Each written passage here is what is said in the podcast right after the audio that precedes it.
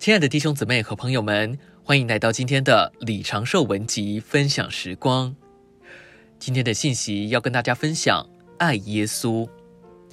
多年来，我一直认为加拉太书二章二十节这节圣经太长了。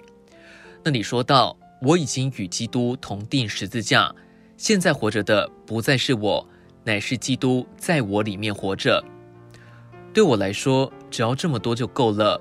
以为下半节是不需要的，但是保罗又加上他是爱我，为我舍了自己。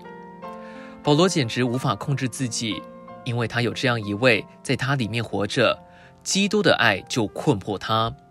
那是一种困迫的能力，基督的爱困迫我们，使我们不再向自己活着。他是爱我，为我舍了自己。现今我爱他，并且凭他活着。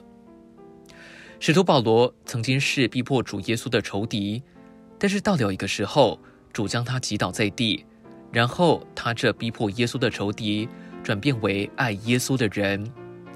真实的能力是在爱里，爱能做一切事。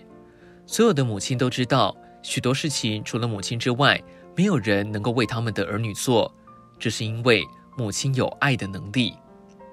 如果我们真爱主耶稣，我们就有能力和力量为他做一切事。我读过一首诗，是一位殉道者在他殉道时写的。他说：“每一位为耶稣殉道的，都是爱耶稣的人。每一位爱耶稣的人都会将自己的性命给耶稣。你能为别人死吗？